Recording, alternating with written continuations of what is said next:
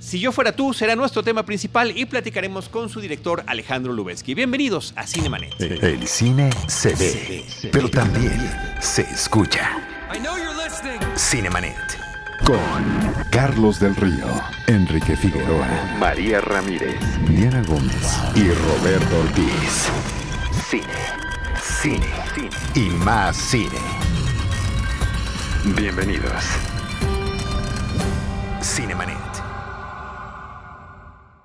Arroba Cinemanet en Twitter, facebook.com diagonal Cinemanet, Cinemanet 1 en Instagram y Cinemanet 1 en YouTube son nuestras redes sociales. Yo soy Carlos del Río, les doy la más cordial bienvenida. Les saludo a nombre de Paulina Villavicencio, nuestra productora general, de Uriel Valdés, productor de estos episodios y postproductor. Les saludo a Diana Gómez del equipo Cinemanet. ¿Cómo estás, Diana? Hola, muy bien, muy contenta y bienvenido al, al director de, del día de hoy. Así es, dándole la más cordial bienvenida a Alejandro Lubeski. Eh, por su película Si yo fuera tú, que es la que vamos a platicar en la semana de estreno de su cinta. ¿Cómo estás, Alejandro? Eh, muy bien, muchas gracias por la invitación. No, gracias a ti por habernos acompañado. Sabemos que has estado pues en diferentes medios comentando la película, platicándola. Eh, toca ahorita el turno a Cinemanet. La primera pregunta que le hacemos a nuestros directores es muy básica, muy elemental y sé tan breve como tú quieras, sin echar spoilers. ¿Cuál es el, la premisa de la cinta Si yo fuera tú? La, premisa es, yo creo, sencilla. Eh, es la historia de un matrimonio que tiene ya 15 años de estar juntos y eh, son víctimas de la rutina y, de la costumbre y se han perdido un poco la pista el uno del otro. Este, pelean mucho, eh, no entienden a su hija, este, cada quien hace su vida aunque viven juntos. Y después de una pelea tremenda una noche, una pelea más grande que las de siempre, hay un evento cósmico este, que los hace irse al cuerpo del otro. Es decir, el cuerpo de Antonio queda poseído por el alma de Claudia y viceversa. Que son eh, Juan Manuel Bernal y Sophie Alexander Katz, Así tus, es. tus personajes principales. Es, este, y entonces tienen que vivir la vida del otro, realmente tienen que ponerse en los zapatos del otro para entenderlo. En este caso no es una metáfora, sino un, una, uh -huh. lo que les pasa. Y, y, al ir viviendo la vida de, de, de, su pareja en el cuerpo del otro, eh, van conociéndose y hasta que no entiendan bien quién, con quién viven, no pueden volver a su, a su vida normal. Lo interesante es, es platicar esta historia que se ha contado de muchas formas Así y de es. diferentes maneras a lo largo de muchos años en el cine comercial. Así Esta es. en particular, en los créditos mencionas eh, la película brasileña eh, del mismo nombre, que, que, fue muy exitosa, que tuvo secuela, que se hizo serie de televisión y que ahora se retoma, pero adaptada a nuestra realidad nacional. Así es, la, la, la, aunque, aunque, los brasileños son latinoamericanos, son uh -huh. terriblemente diferentes. Y, y pues la, la, trajimos para acá, la mexicanizamos y hicimos, eh, yo creo que le quitamos un poco lo esquechoso, que no sabría cómo decirlo de otra manera, que tiene para mí la versión original, y, y, le construimos una anécdota más lineal, una historia como más clara, y subtemas, y, y, y perdón, subtramas, y, cosas que hacen a mi forma de entender la película un poco más interesante, un poco más este, universal, y no, no, no tanto de contar chistes, sino de hacer una comedia de situación, y, que no fuera como una cosa fácil de, de, de, de, de un tipo que se estrella contra una pared y que nos reímos por eso. Claro. Mm. Eh, con estos actores tan experimentados, con tantas tablas, eh, ¿qué tanto trabajo hubo para que pudieran meterse en estos roles eh, cambiados, hacer todas estas actitudes que finalmente son lo que funciona como, como parte de la comicidad dentro de esta historia? De, de la comicidad y de la propia reflexión uh -huh. de la vida del otro, ¿no? Que me parece que es. eso es lo que va de la mano a lo largo de toda Así la historia. Es, es un, un, bueno, además de la, la reflexión que ojalá este, cada quien pueda reflexionar sobre su existencia y su existencia con los demás, sobre todo con los demás que tiene cerca. Hicimos un trabajo este, increíble, pudimos ensayar un mes, que, es poco normal en, las películas mexicanas, porque Juan Manuel y Sofi no solo tenían que crear los personajes de Claudia y Antonio, sino eh, robarle el personaje al otro porque parte de, de, la tarea que nos pusimos, la, la, primera regla era que era una comedia en serio y no era una comedia chistosa. Entonces, este, trabajando, leyendo mucho el guion y haciendo muchas improvisaciones, cada uno fue creando al personaje, digamos, del mundo ordinario. Y luego, este, cada uno creó el personaje del otro que iba a actuar eh, en la parte más grande de la película. Y entonces también eso modificó a los personajes originales porque pues cada quien mueve las manos distinto, cómo agarra la bolsita, cómo agarra el celular, muchas, muchas cosas que fueron surgiendo ahí, uno se las tenía que robar al otro para crear al personaje y, que a la hora de imitar o de, o de actuar al personaje segundo, este, tuviera correspondencia con el personaje primero. Entonces trabajamos muchísimo, la verdad fue muy divertido. Y, Hasta en el tono de voz, ¿no? En todo, todo, todo. Y, además les dimos clases de baile, porque eh, en una escena de la película hay una fiesta con un baile y eh, Sophie, que ahí está eh, haciendo Antonio, tiene que bailar a Antonio, que ahí está haciendo a Claudia. Entonces, como los dos bailan en, en su vida este, fiestera y personal, pues ahora tuvieron que bailar al revés para que Sophie pudiera llevar a Juan Manuel cuando estaban haciendo los personajes al revésados.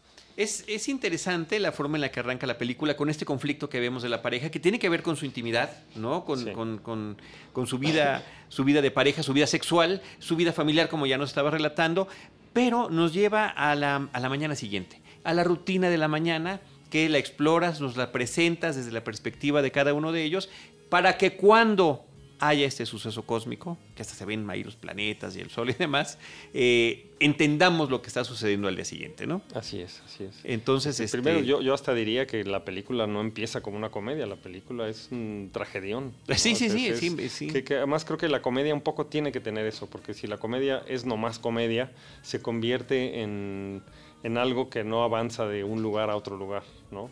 Este, aunque sea una comedia, creo que tiene que haber conflicto y una serie de cosas que, hacen a la historia ir hacia adelante. Entonces, por eso, este, citando a Woody Allen, aunque no sé si él es el, autor de la frase, este, la comedia es tragedia más tiempo.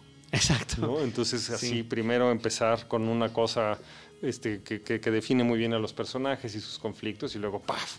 viene el inicio de la comedia. Claro. Mm. Sí, porque además, eh, pues también eh, digamos que gran parte de, la gente eh, mexicana que ve esta película se puede encontrar con la rutina de estos personajes, ¿no? O sea, el tema de ir al trabajo todos los días, de llevar a los niños a la escuela, de lidiar con esta cotidianidad que a veces pues es apabullante, ¿no? Así es, así es. No, bueno, la cotidianidad nos mata, ¿no? El, el que se anestesia pierde, el que se acostumbró ya no dio otro paso entonces un poco, además de, plantear que no hay que dejarse absorber por la rutina, es también un poco buscar eh, que no se olvide uno de observar a los demás, ¿no? O sea, si, si, si, si, dejas de observar a tu pareja, a tu familia, a tus colaboradores, a tus amigos, pues todo se hace como, como una gran gelatina que no se mueve a ningún lado, ¿no? En ese trabajo que nos platicabas de los actores, eh, de la forma en la que cada uno tenía que interpretar al otro, creo que es interesante subrayar el hecho de que a la hora de que están cambiando de identidad, no nos queda a una mujer machorra o a un hombre que está acercado hacia lo gay. O sea, sí hay una pequeña línea, difícil de a veces de cruzar, ¿no? en la que no, no caigamos en ese tipo de clichés que podrían ser irse hacia la broma eh, ligera. Pues eso, eso cuando, cuando, cuando, pusimos nuestra regla de hacer una comedia seria, esa era una de nuestras metas, ¿no? No, no, no caer en el cliché de, de, un hombre que hace a una mujer o de una mujer que hace a un hombre, sino que son unos personajes que hacen a otro. No, no, él, él hace a su esposa, no, no es que se convierte en mujer, se convierte en su esposa. Exacto. Y ella al, revés. Entonces, pues apostamos a, a, a construirlo de esa manera este, hay, hay, cosas que son un poco inevitables. Si, si, si, si, un hombre se convierte en mujer, pues tiene que exagerar ciertas cosas. O tiene, pero el chiste era no, no, no volarnos la barda para no hacer de alguna manera lo típico. tratar de no hacer lo típico. Mm, Isela Vega, Anabel, eh, ¿cómo llegan a estas actrices? A Isela, pues la acabamos de ver hace poquito en una película mexicana de, de temática de la tercera edad, entonces eh, pues llama la atención verla recatada y, la verdad, Isela y, y contenida. y, y Jiménez Cacho y Sebastián Zurita y todos los, eh, Fabiana Perzaval y, Giovanna Zacarías, todos los actores que vinieron a ser los personajes que, que, que, que rodean esta historia, este, aceptaron eh, por el guion, cosa que para mí fue muy este, honrosa, porque eh, yo no, no, no, tengo 120 películas atrás que hagan que quien quiera, este, quien sea, diga quiero trabajar con ese. Y tu primera ficción, o sea, realmente este en, largometraje, ¿no? Porque tu película, tu largometraje anterior es, es, un, documental, El ingeniero. Y, antes yo solo había hecho cortometrajes, que, el cortometraje vive de una vida muy extraña, porque toda la gente cuando uno hace un cortometraje viene a ayudar. ¿no? Siempre, siempre, como el corto no tiene vida comercial ni, ni nada. ¿no? El, el, corto nace, nace para, para, para, que uno lo muestre este, en, en, su televisión. Hasta, hasta, llegar al cine es un milagro. Pues la gente viene y ayuda. ¿no? Y en las películas es diferente porque es más tiempo, porque, porque hay que hacer un personaje más días. Es, es como hacer 10 este, cortos de corridos. pues es sobre todo tiempo. Y aquí lo que teníamos este, para ofrecer, por un lado, era Mónica Lozano, que es la productora, que es una productora solidísima, y, y, al equipo que se fue conformando, ¿no? teníamos, el, fotógrafo fue Guillermo Granillo, que es un, genio, un artista genial, este, Mónica Chirinos, que nos... O fuimos, fuimos, fuimos, fuimos sumando cosas eh, para mí muy grandotas, ¿no? Y, pues, hola señora Isela, tengo una película, tengo un guion, le voy a mandar el guion, me encantaría que hiciera este personaje, ¿no? con una carta escrita con cuidado y así. Y dijo que sí. Y, igual Anabel, que vino a hacer dos escenitas este, muy generosa, mm. Jiménez Cacho una. Y así todos, todos, todos fueron sumando su, su cachito para que la película caminar hacia mm. adelante. Escenas, por cierto, con cada uno de estos personajes que estás mencionando, cuyo desenlace podría parecer de cliché y a la hora de la hora no lo es. O sea, parece que están hacia cierto rumbo y al final no lo, no lo hacen, ¿no? sin, sin revelar mucho lo que, de lo que pasa en la película. Eso es una vez más el, juego que jugamos, ¿no? si fuera uh, todo lleno de clichés, pues caminas siempre al, lugar esperado y llegas a, a, ese final típico y a una serie de cosas. Y, tratamos de no hacerlo así, desde la escritura del guion y luego con, Guillermo que pudimos este, hacer planos de todas las locaciones y de todas las secuencias. Entonces teníamos, teníamos tiempo para trabajar en el set sin, sin ver qué íbamos a hacer, porque ya, ya teníamos muchos, muchos planes. Entonces llegábamos a llevar a cabo el plan que habíamos trazado. Después de, tu de tus cortometrajes, del documental El ingeniero que hiciste, ¿cómo te decides o cuál es la decisión que tomas? ¿Cuál es tu proceso para decir, esta es la película, primera película de ficción que yo quiero hacer? Es un remake y al mismo tiempo es una historia que hemos visto en diferentes películas a lo largo pues, de los últimos 40, 50 años. Sí, este, no, solo 40, 50 años, hay una obra de teatro de Tirso de Molina que es eh, Don Gil de las Casas Verdes, que es para mí la más antigua cosa de cambio de cuerpo, por decirle así. Pero ¿Cómo se llama? Don Gil de las Calzas Verdes, que es la historia de una mujer que se viste de hombre para ir a espiar a su marido que cree que la engaña. Ok. Que al final, pues... pues que hay algo de eso en esta película también. Hay algo de eso también. este, el, el, el, proyecto vino a mí, para mí es como un, un gran regalo. Este, a Mónica Lozano, la productora, la conozco desde hace mucho y, he, hecho cosas con ella y he leído guiones y se los he este, hecho diagnósticos y nos llevamos muy bien. Entonces me llamó para que yo leyera el guion y le diera una opinión porque tenían una primera versión que no le terminaba de cerrar y de cuadrar. Entonces me dijo, léelo y dime si le ves camino. Y la verdad es que yo he visto, la, comedia es un género que, que adoro este, desde, desde, los hermanos Marx. Este, adoro la comedia, me parece un género gigante que tristemente se ha hecho no gigante, pero es un error. Este, y le vi, le, vi, le vi una posibilidad de hacerla mexicana, cambiarla, este, hacer cosas que me interesaban. Este, hacer una película es un trabajo titánico, este, tremendo, pesadísimo y gozosísimo. Y para hacer una película lo primero es que te interese.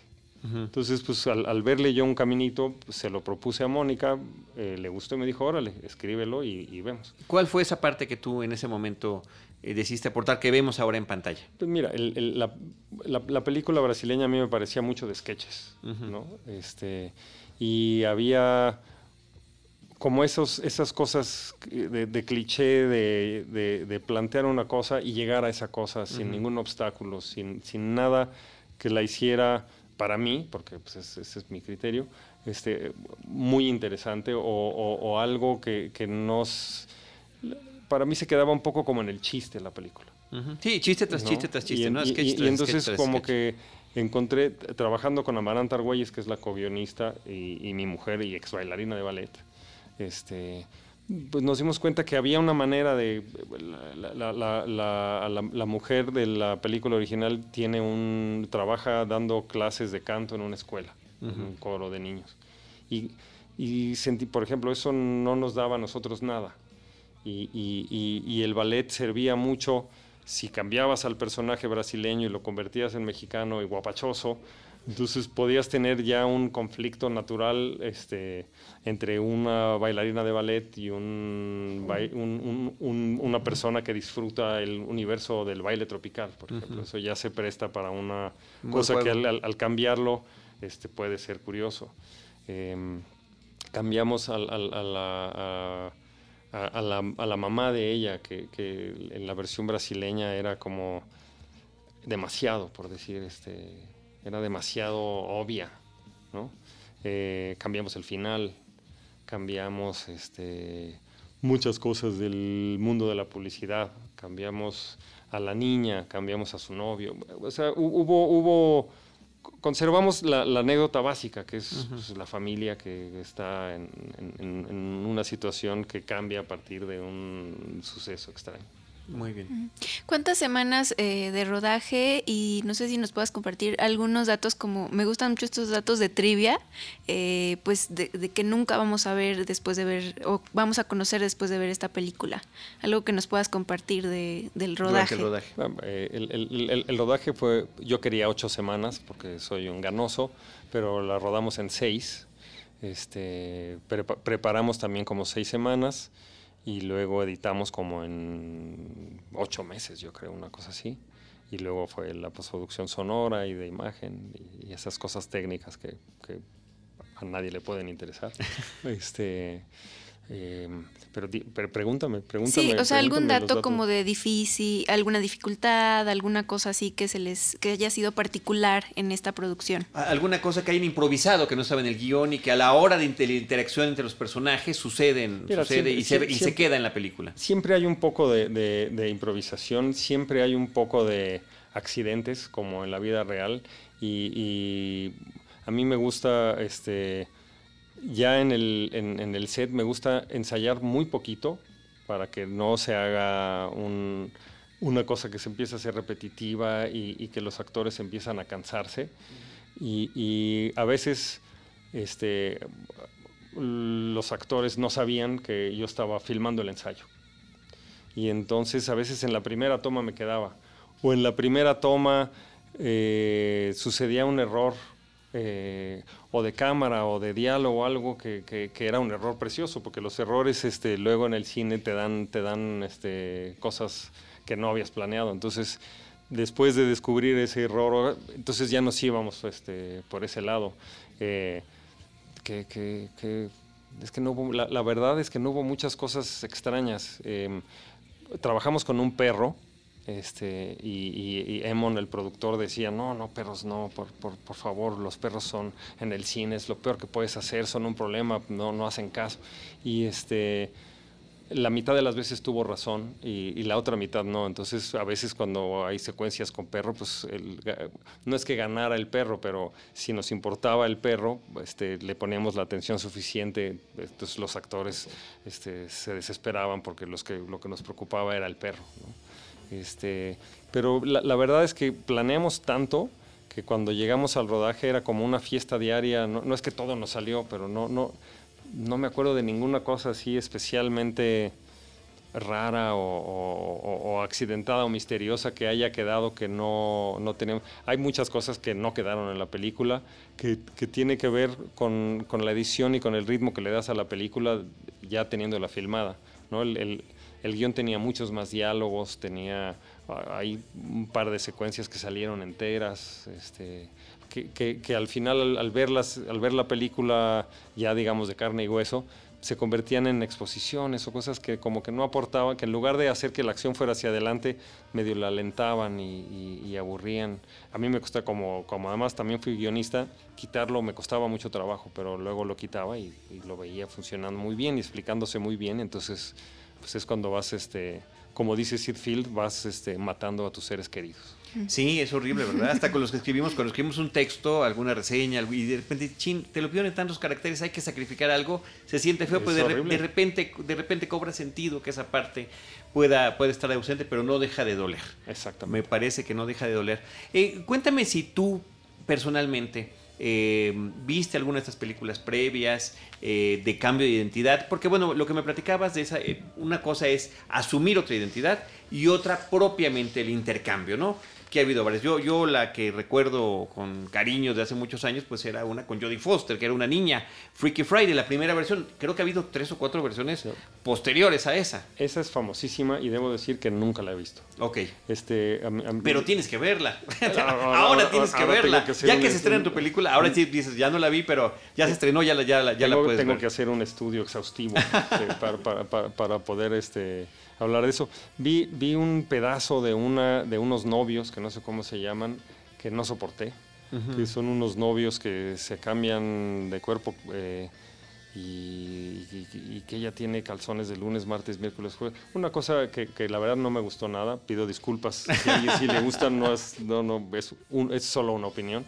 Este, me gusta mucho una muy viejita de la que siempre se me olvida el título y pido disculpas por mi mala memoria, con, con Marilyn Monroe y Jack Lemmon, dirigida por, por Billy Wilder sí. y, Tony Curtis. Sí, sí que ellos se disfrazan de mujer para acompañarla. Que se disfrazan de mujer porque los va persiguiendo la mafia. Ah, que fue de las últimas que hizo, ¿no? Antes de morir.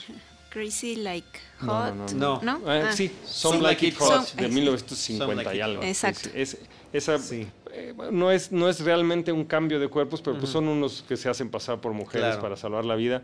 Hay una que me encanta, que es Big. Claro, que, que, es él que pide un deseo y, de sorpresa, chin, se le cumple. Y entonces de pronto es un señor, pero, pero es un niño en el cuerpo, en el cuerpo de un señor. Sí, no, no este propiamente el intercambio. Es que aparte de la de Freaky Friday, hubo una versión, y, bueno, era muy simpática, pero hicieron la versión masculina a mediados de los 80, que se llamaba Viceversa, ¿no? Con George Reinhold y el niño que hacía eh, Los Años Maravillosos. Esa, esa sí la vi, pero la vi hace muchísimos años. Sí, en esa época seguramente. Sí, sí, sí, la vi, la vi. Entonces, Casi podría decir en qué cine, pero no voy a decir. Pero era, deberías de decirlo, pero era nuestra versión, ¿no? Para los, para los niños, ¿no? Porque la otra era, eran las mamás y bueno, este era de hombre con hombre, ¿no? Entonces... Y, hay otra también con, con eh, este actor de la comedia clásica.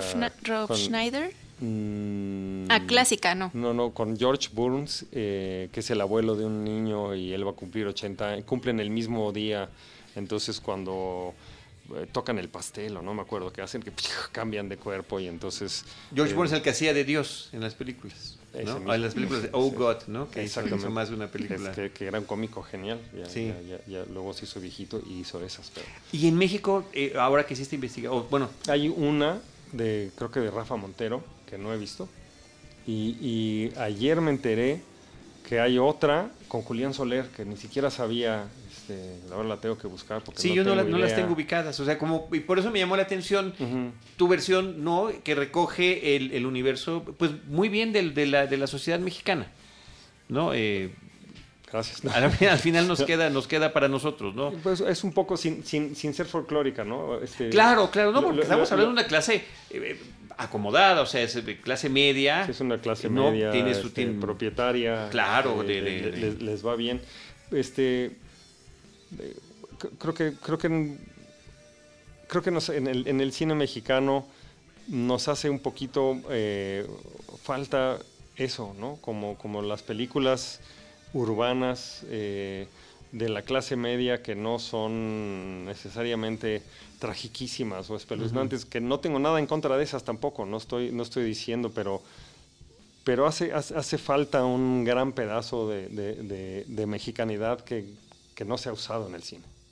Pues y son, son tantas cosas, y géneros también, ¿no? Que también estemos acostumbrados a que tengamos de todo en la pantalla nacional. Y bueno, qué bueno que cada vez más tenemos mayor producción y mayor diversidad en las películas. Sí, y creo que, creo que, creo que el, la diversidad hace que el público se interese, ¿no? Este, ahora hay un, especial eh, interés eh, por el público que compra boletos para ir a ver comedias.